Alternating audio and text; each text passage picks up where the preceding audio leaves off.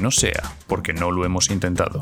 El programa en el que tú escribes tu propia película.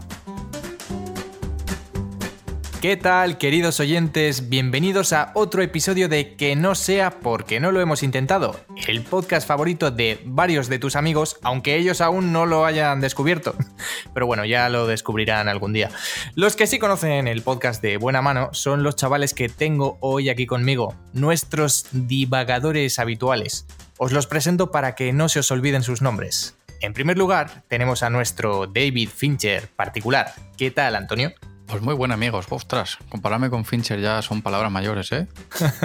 Deseando aquí hablar de, de esos secundarios que, que, como dije en el anterior programa, para dar mucho que hablar. No sé si para bien o para mal. Seguro, seguro que darán de hablar. Contaremos también con nuestro corresponsal en Dumskaya. ¿Cómo estás, Víctor? Pues muy bien, aquí dispuesto a desvelar más secretos de nuestro protagonista y de David Fincher decir que vuelva Mindhunters ya. Sí, por favor. Por favor, gracias. Estará también por aquí el tipo que le va a quitar el trabajo a Hans Zimmer. ¿Qué pasa, Carlos? Buenas noches, buenas noches. Hans Zimmer se llevará el Oscar, otro más, no se sabe. Pero apoyo justo lo que han dicho, que vuelva a Mindhunter, pero ya.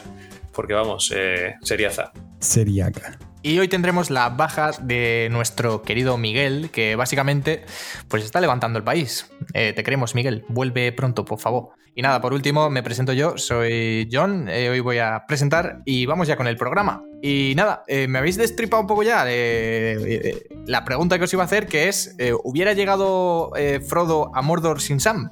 O sea, ¿qué, ¿qué, opináis vosotros? Yo creo que más rápido. ¿Más rápido? No me digas eso, hombre.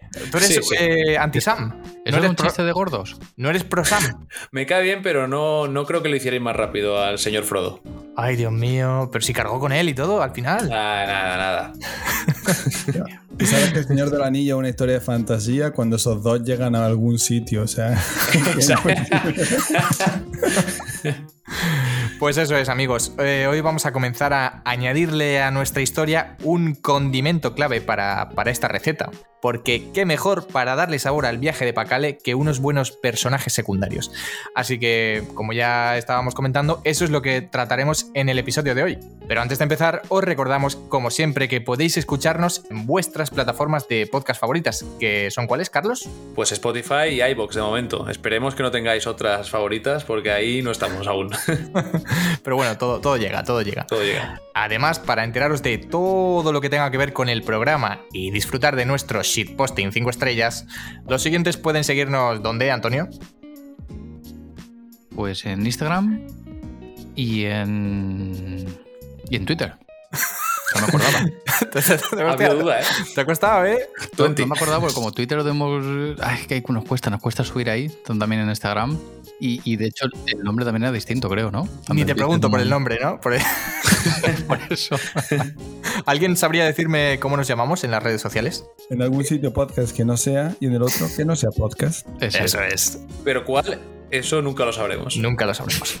Os invitamos a que nos hagáis cualquier comentario, pregunta, crítica, lo que queráis utilizando el hashtag que no sea y así lo vemos rapidito. Y de verdad que, que cualquier cosa que nos pongáis, nosotros más contentos que unas Pascuas. Dicho esto, ahora sí que sí, empezamos a hablar de personajes secundarios. Bueno, ¿alguien se anima a empezar? ¿O tengo que señalaros con el dedo? Creo que Carlos levantó la mano. Oh, uy, qué, tra qué, qué, traición, ¿eh? Bueno, pues yo voy a decir voy a decir que hoy voy a ser fiel al espíritu del programa y vengo sin preparar nada. O sea, va a ser improvisación pura y dura. Así que voy a empezar, voy a decir uno y a ver si luego me, llega la inspiración para otro. Pero un personaje que. Bueno, no llegamos a hablar de él aquí, pero al, algo insinuamos. Yo creo que debe haber un personaje que al llegar a Turmequistán eh, ayude a nuestro, vea desvalido a nuestro querido Pacale, pero claro, le vea también, crea, por alguna razón, crea que tiene dinero, ¿no? Que es un, no sé, un empresario o, es, o alguien importante. Entonces decida hacerse pasar por el presidente de, de ese país, ¿sabes?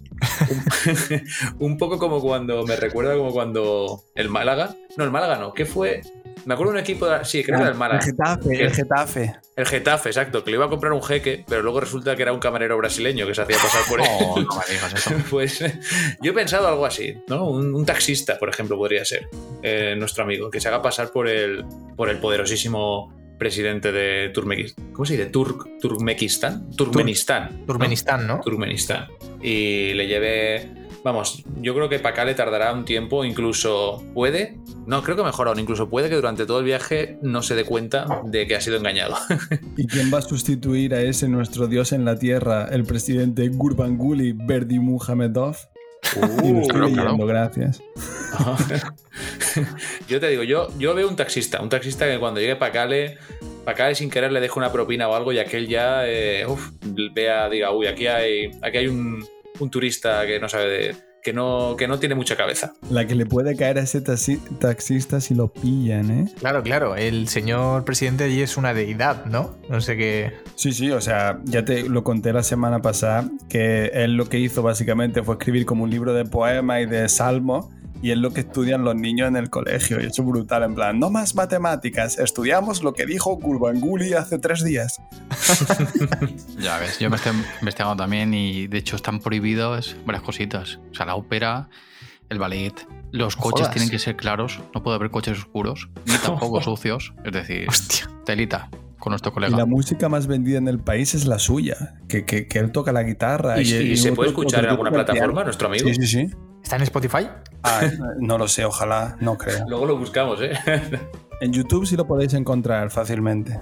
Uy, pues va, va a caer, va a caer. ¿Alguna cosita más, Carlos? De momento dejo este personaje y vamos a, vamos a seguir. Y luego ya. Luego se me, irá, se me irá ocurriendo algo más. Vale. ¿Qué nos traes, Víctor? Pues mira, yo había pensado, eh, ya lo dije lo de las- la semana pasada, y creo que no fue fuera de cámara, que la idea era traer un grupo de hippies, ¿vale? A los que se una nuestro protagonista en Marruecos y con los que atraviese el norte de África. Es decir, con una serie de caravanas y vivir con ellos durante un tiempo. Y bueno, que en- digamos en esta mm, amalgama de gente aquí pueda encontrar teorías que se correspondan con su pensamiento, ¿vale? Solo voy a dejar caer, es decir, desde gente que piensa que la Tierra es hueca, hasta, no sé, antivacunas, saco, gente que está huyendo incluso, por eso se han unido a las caravanas de los países que vacunan. Bueno, aquí podemos meter muchas teorías. Podría haber un americano que le gustase lo de, lo de Quanon. Pero bueno, muchas teorías y, eh, digamos, iría avanzando con esta caravana durante todo el norte de África. Y yo creo que se, se separaría de ellos en Irán, más o menos, cuando tira hacia el norte. Y bueno, aquí en esta caravana pues viviría algún romance, ¿vale? Creo que podría haber una chica que incluso podría hacer que nuestro Pacale se considerase seguir hasta Nueva Zelanda o no. Pero bueno, Dejando de lado a Loni. podría Pobrecilla. pensar en dejar de lado a Loni durante este viaje, sí. Damn. Chan, chan. Y, y en vez de una caravana, podría ser incluso uno de estos buses, ¿sabes? Que por arriba, que tiene una planta abajo y luego arriba tienen como una terraza, como el de la gira de Wings de Paul McCartney, no sé si lo localizáis. Los de turistas, ¿no? de colores. Sí, sí, sí. Eso sería brutal. Lo que pasa es que esta gente lo que hace es ir buscando sitios donde, como oasis, o sea, como sitios donde puedan beber agua, lavar la ropa y demás, ¿vale? Entonces lo suyo es que vayan como en muchas mi- minivans, donde también viven allí, ¿sabes? Como Ah, mini caravanas. vale. Esa es mi idea, Paro, vamos. Me gusta eh, la idea de que, dependiendo de la etapa en la que se encuentre Pacale, pues tenga como diferentes compañeros.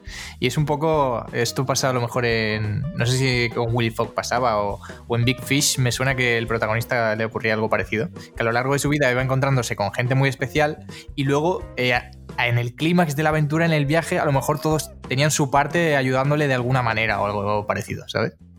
Sí, yo Sí, de hecho, la- las ideas que tengo yo de secundario van más o menos por ese camino, sí. Por ahí, ¿no? Sí. Sí, es como dijo Víctor en un programa, es Into the Wild, pero, pero un poco más loca. Sí. Vale, vale, muy guay. ¿Alguna cosilla más, Víctor? No, por ahora esa sería mi, mi pincelada. Vale. Eh, ¿Tú qué, qué tienes, Antonio? Pues mira, em, ya, ya que has mencionado eso, de personajes que se vayan encontrando y que tengan su, su mini trama, ¿no? Dentro, Sí. ser importante. Yo me acordé, porque he intentado enlazarlo todo un poquito a través de los escritos que mencionaba Washington Irving sobre el viaje, que iba a ser complicado, etcétera. Entonces, por ejemplo, eh, digamos que cuando Pacale llega a Casablanca, y no es la Casa Blanca con la que él se esperaba, pues digamos que se mete en un bar para ahogar las penas, porque se cree que, pues ya digamos que empieza muy mal, porque realmente pensaba Ahora, que era... Hay que buscar el nombre de- del bar en el que, bueno, en el que estaba Humphrey Bogart, Humphrey Bogart en Casablanca. Ah, amigo, es que va por ahí. Ah, vale, vale, vale, vale. Sigue, de sigue. hecho- no te molesto más. Exactamente. De hecho, el, el nombre no me acuerdo. No sé si era Bahamas o a saber. Pero a los estos personajes, digamos que cada uno tiene como un, um, un apodito, ¿no? Este sería Sí. el Humphrey Bogart. El. Porque resulta que cuando mientras Pacal está llevando sus penas, pensándose que la ruta iba a ser para el oeste, es decir, hacia Estados Unidos, y ha visto que se ha encontrado una caca, hay un hombre misterioso al final de la barra con su traje, su gabardina, su cigarrito, su gorro, que en ese momento eh, le escucha oír temas con el, con el barman, digamos, a Pacale, y entonces se le acerca y le comenta, y dice, oye, esta historia que me cuentas, yo la conozco también. De hecho, yo de joven intenté hacerla, esa ruta, y descubrí que era hacia el este, no hacia el oeste. Y le suelta como una especie de boceto, así como estilo jeroglífico, y le dice, sé que tienes que llegar hasta aquí, hasta este tramo, creo que es más o menos por el Cairo, hasta donde yo llegué, pero ahí ya no te puedo ayudar más, ahí ya tienes que buscar tu- tus propias respuestas. Entonces Pacale llega, se recorre ese viaje, bien por la furgoneta con los hippies, como le gusta a Víctor, o bien por otro medio de transporte, llega al Cairo y allí se encuentra a la alienada. alienada por dos motivos, porque alienada también es, eh, quiere decir que no está en su sano juicio, y segundo porque es una creyente de que los aliens construyeron las pirámides. Me gusta.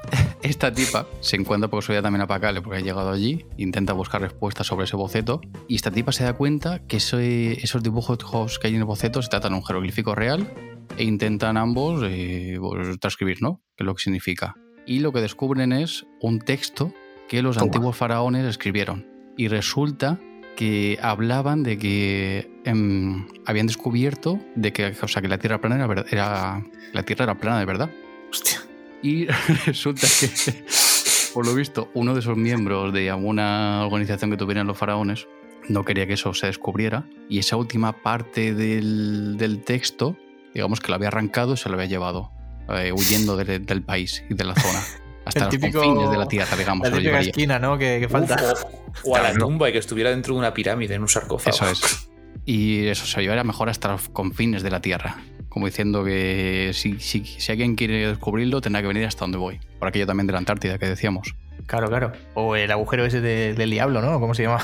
Aquello. La La- puerta del infierno. Hostia. Eso es.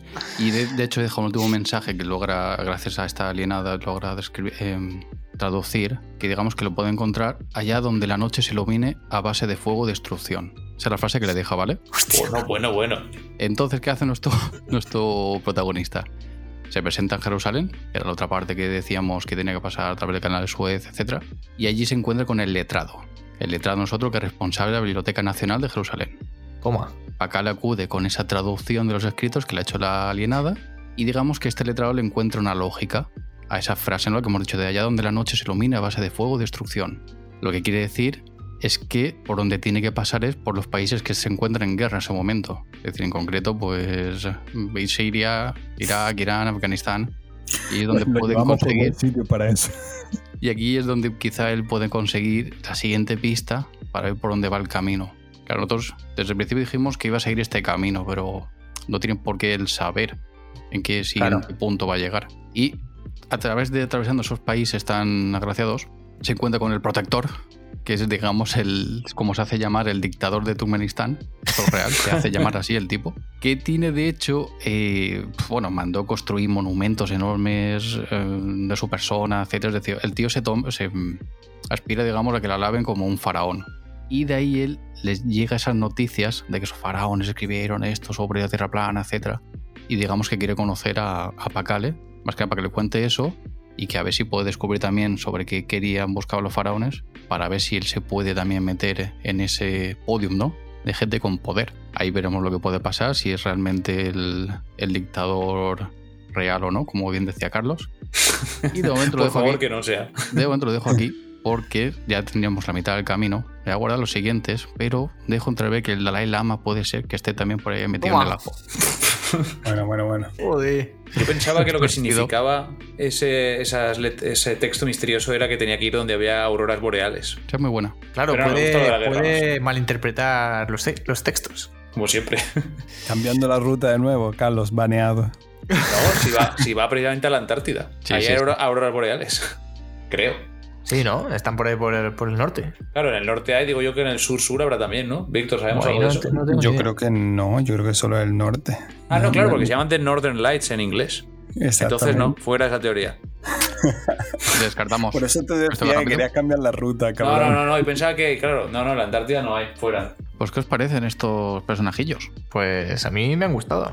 Me mola eso, lo de que dependiendo de la etapa vaya encontrándose con, con gente que le vaya ayudando y que luego a lo mejor de cara al final de la historia pueda incluso volver a recobrar trascendencia, ¿no? De algún modo.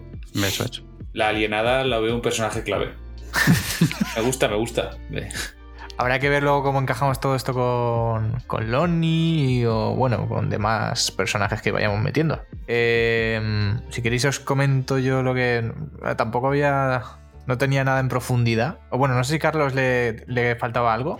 No, pero bueno, si solo se me ha ocurrido mientras hablabais, eh, cuando ha dicho Víctor que los hippies le pueden acompañar hasta un punto, a Sí. mí se me ocurre que el, el momento en que se separen es por eh, un policía de aduanas. Eh, lo tengo claro que es por eso, que eh, de alguna manera los hippies no le gustan, pero ve en Pacale algo que sí. Entonces a él sí le deja entrar a alguno de estos países. Ay, no, pobrecillos, los hippies. Los hippies no, los hippies no entran. No sé si es Irán o Egipto, pero hay- en un país no entran. No hippies. Joder, pues sí, sí. Vale, vale, vale. Vamos anotando, vamos anotando. Creo que eso. Víctor. Creo que Sí, Víctor Ah, Víctor vale, vale, perdona, que no veo, no veo lo de las manos. Sí, comenta. co- Dime, dime. Verdad, era para dar una pincelada de lo que he comentado antes, que también tenía aquí apuntado, que me gustaría que a lo largo de Libia, un país famoso por estar en guerra y porque hay distintas facciones, que hubiese un- una célula de, del ISIS que se metiese en medio de la caravana y allí habría un problema con nuestro querido Pacale. Eh, digamos que el problema sería que lo obligan a luchar ese día. No sé, alguien le da a Pacale un, un bazooka, le dice, vente con nosotros, que hoy te toca dispararle a las fuerzas de seguridad libia o algo así. Y que haya como una especie de malentendido allí con las fuerzas del ISIS, tiene que ser en Libia, tío. Hostia, hostia, me encanta. Comedia, humor negro. Ay, por favor. Y que, y que nuestro querido Pacale tenga que salir corriendo de allí o, o- o no corriendo, pero que diga, tío, yo no sé qué pasa aquí, pero yo me vuelvo con mi hippie. O igual, igual les gusta, ¿eh? le dice, esto, esto, esta gente sabe lo que hace. Oye, ¿al ISIS le deberíamos cambiar también las siglas? Sí, sí, sí. Lo duda. llamar Easy, ¿no? En plan, fácil. Los Easy. ¿Te imaginas que vienen a reclamar los derechos de autor del puto ISIS? Bueno, reclamar, pero a, A su manera. a- a su manera, claro. Los S. Hostia. Yo vivo en Toledo, por si acaso, si me quieres buscar, estoy allí. Eh, pues nada, os comento, chicos. Yo traía como pues, ideas así cortitas. Eh, bueno, creo que lo- a los adoradores de Cthulhu, como ya hemos comentado alguna vez, hay que meterlos por algún lado. Sí, sí, sí. No sé dónde, pero estoy muy a favor de eso. Alguna vez ha salido también el, el nombre de Bertino Borne. No lo descartaría del todo. no sé dónde encajaría, pero habrá que meterlo también por algún lado. Eh, porque creo que estoy, estoy muy a favor de, no sé, un poco forzar la inclusión de, de las cosillas que nos vaya diciendo la, la gente, aunque sea de manera mínima. Entonces yo creo que Bertino Borne tiene que aparecer por alguna parte. Eh, bueno, creo que quizás deberíamos pensar también si el Leona Shepard debería tener alguna especie de lacayo. En plan, ya que ella es la antagonista principal, pues que tenga el típico, yo qué sé, un ayudante de, de algún modo, que, que le gestione cosas o que, que le ponga trampas a Pacale de manera que, claro, el Pacale, si Pacale está cerca de Leona, no pueda sospechar de una tercera persona que él no conozca, ¿sabes? El de prácticas de la empresa. ¿Qué, qué empresa? O sea, de la, de la FEA. Ah, de la fea, vale, vale. El becario. Ryan. becario, el becario. Ryan de la fe. Me cae de la fe. Ay, Dios mío. Y luego eh, había pensado también en meter un poco una figura así como de ese típico protector secreto. O sea, por poner un ejemplo, en las películas de la Pantera Rosa estaba el inspector Clouseau, ¿no? Que era así como un tío muy despistado, pero que al final siempre conseguía eh, pues eso, lo que se proponía, aunque de la manera tonta. Y luego él tenía como un ayudante, que era como el policía que había sacado las pruebas todas con la máxima puntuación, que era un jefe en lo suyo, pero que no, no tenía esos méritos tan reconocidos y que digamos que ayudaba a Clouseau a cumplir sus objetivos, pero siempre desde como un poco desde la sombra o desde un segundo eh, nivel, por así decirlo. Entonces, tener un poco, a lo mejor con Pacale, un personaje que vaya detrás de él asegurándose de que le van las cosas bien, ¿sabes? En plan, pero que esté un poco como a escondidas. No sé, puede ser, yo qué sé. Me, me ha recordado como a los. ¿Cómo se llaman estos? Los que ayudaron a Homer para escalar la montaña. Sherpas. Los Sherpas, ¿no? Algo así sería, ¿no? Sin que él se dé cuenta. Sí, pero claro, un personaje, pues eso, que no aparezca en un momento puntual a lo largo del viaje, sino que a lo mejor esté detrás de Pacale durante lo que es toda la aventura, aunque a lo mejor él no ni lo sepa, ¿sabes? Mm, no sé. intermitente. Es la única manera de que sobreviva. Algo así, no sé, había pensado algo así, pero ya os digo, sin, sin profundizar mucho más. Muy bien, sí. Interesante. Me ha gustado mucho. O sea que el tío es un crack, ¿no? El que la acompaña. El tío tiene que ser un crack, sí, Vale. tiene que ser un crack. Es un Sam de la Es vida. como en la película esta de los Grimsby Brothers, de Sacha Baron Cohen, ¿no? Que hay un hermano que no sabe hacer nada, pero el otro es, el- es un espía tal profesional. Pues basi- Ah, básicamente. ¿cómo Uno es un hooligan, ¿no? Y el otro es. Sí, sí, sí. Eh, bueno, es que esa tuvo una traducción horrible. Era. ¿Cómo era en castellano? Es que no me acuerdo. Era her- algo de hermanos, pero no lo sé. Esa Hostia. película, tío. Espera, Yo te la voy a buscar porque tenía una traducción horrible. eh. Pero No, no lo he visto, pero me dice- pasaron la escena esa del, del elefante. Del elefante Sí, montando sí, al otro y dije, pero qué. No, la, de la, la del veneno, que no sé si habéis visto. No, La- solo vi, vi eso y dije, pero qué mierda es esta, tío. Era, creo que era agente, agente contrainteligente o algo Sí, así. sí, eso. sí, sí, agente contrainteligente. Lamentable. Acariciando los huevos ahí al elefante, tío. Pues nada, eh, supongo que, o sea, si deberíamos decidir ahora eh, en este momento algo, o bueno, como tenemos pensado continuar con personajes secundarios, por lo menos durante un programa más, quizá ahí podríamos eh, redondear un poco la cosa. Sí, Aunque además. seguro que mientras se va desa- desarrollando la aventura, Eso es. decimos, oye, pues esto lo podríamos meter aquí, esto lo podríamos meter allá. Claro, hay que, hay que apuntar los que me han gustado todos. También tenemos que añadir lo que nos diga Miguel, claro. Eso es, que lo tendremos aquí en el, en el próximo programa casi al 100%. En la parte 2. Pues eso, si queréis lo dejamos por aquí y nos vamos con nuestra querida sección. No sé, ¿qué me decís? Oh, nuestro querido contestador, sí, por favor. A ¿Sí? por ello. Venga, pues entonces vámonos con el contestador de Pacale. Call me maybe. Hola a todo el mundo, este es el contestador de Pacale. He salido a dar una vuelta hasta el fin del mundo. Puedes dejar tu mensaje después de la señal. Venga, un saludo y a cuidarse.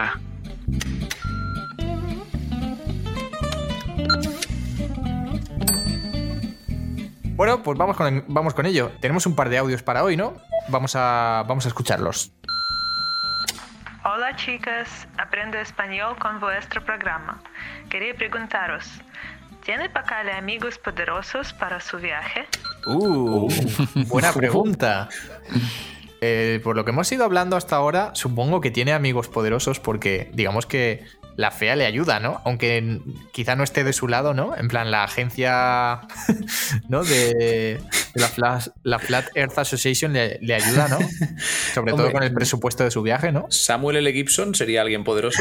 Samuel L. Gibson sería. es muy poderoso. Muy Además poderoso. está, está también la, la antagonista, que realmente Claro. ahí ella puede decidir cuándo se corta el viaje. Sí, aparte, bueno, si decidimos que tiene al final ese protector, que a lo mejor, bueno, quizás no sea poderoso económicamente o algo así, pero no sé, una persona como el señor Lobo, ¿no? Que soluciona problemas.